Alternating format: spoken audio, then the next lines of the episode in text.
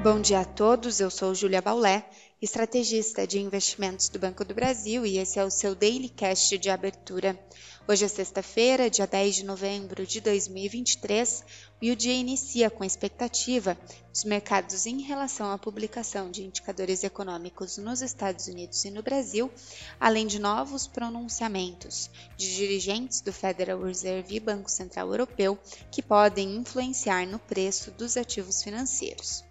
Nos Estados Unidos, espera-se a divulgação da pesquisa sobre a confiança e as expectativas de inflação de consumo feitas pela Universidade de Michigan, além do resultado fiscal mensal.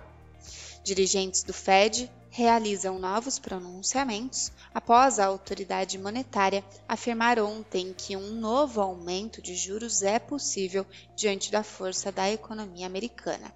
Em Wall Street, os futuros das bolsas operam sem tração nessa manhã, mostrando dificuldade para uma recuperação das perdas de ontem.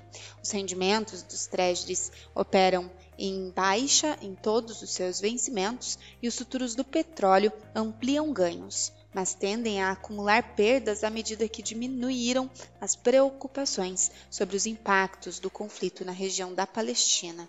O dólar tem desempenho estável ante as moedas fortes e uma alta frente a moedas de países emergentes.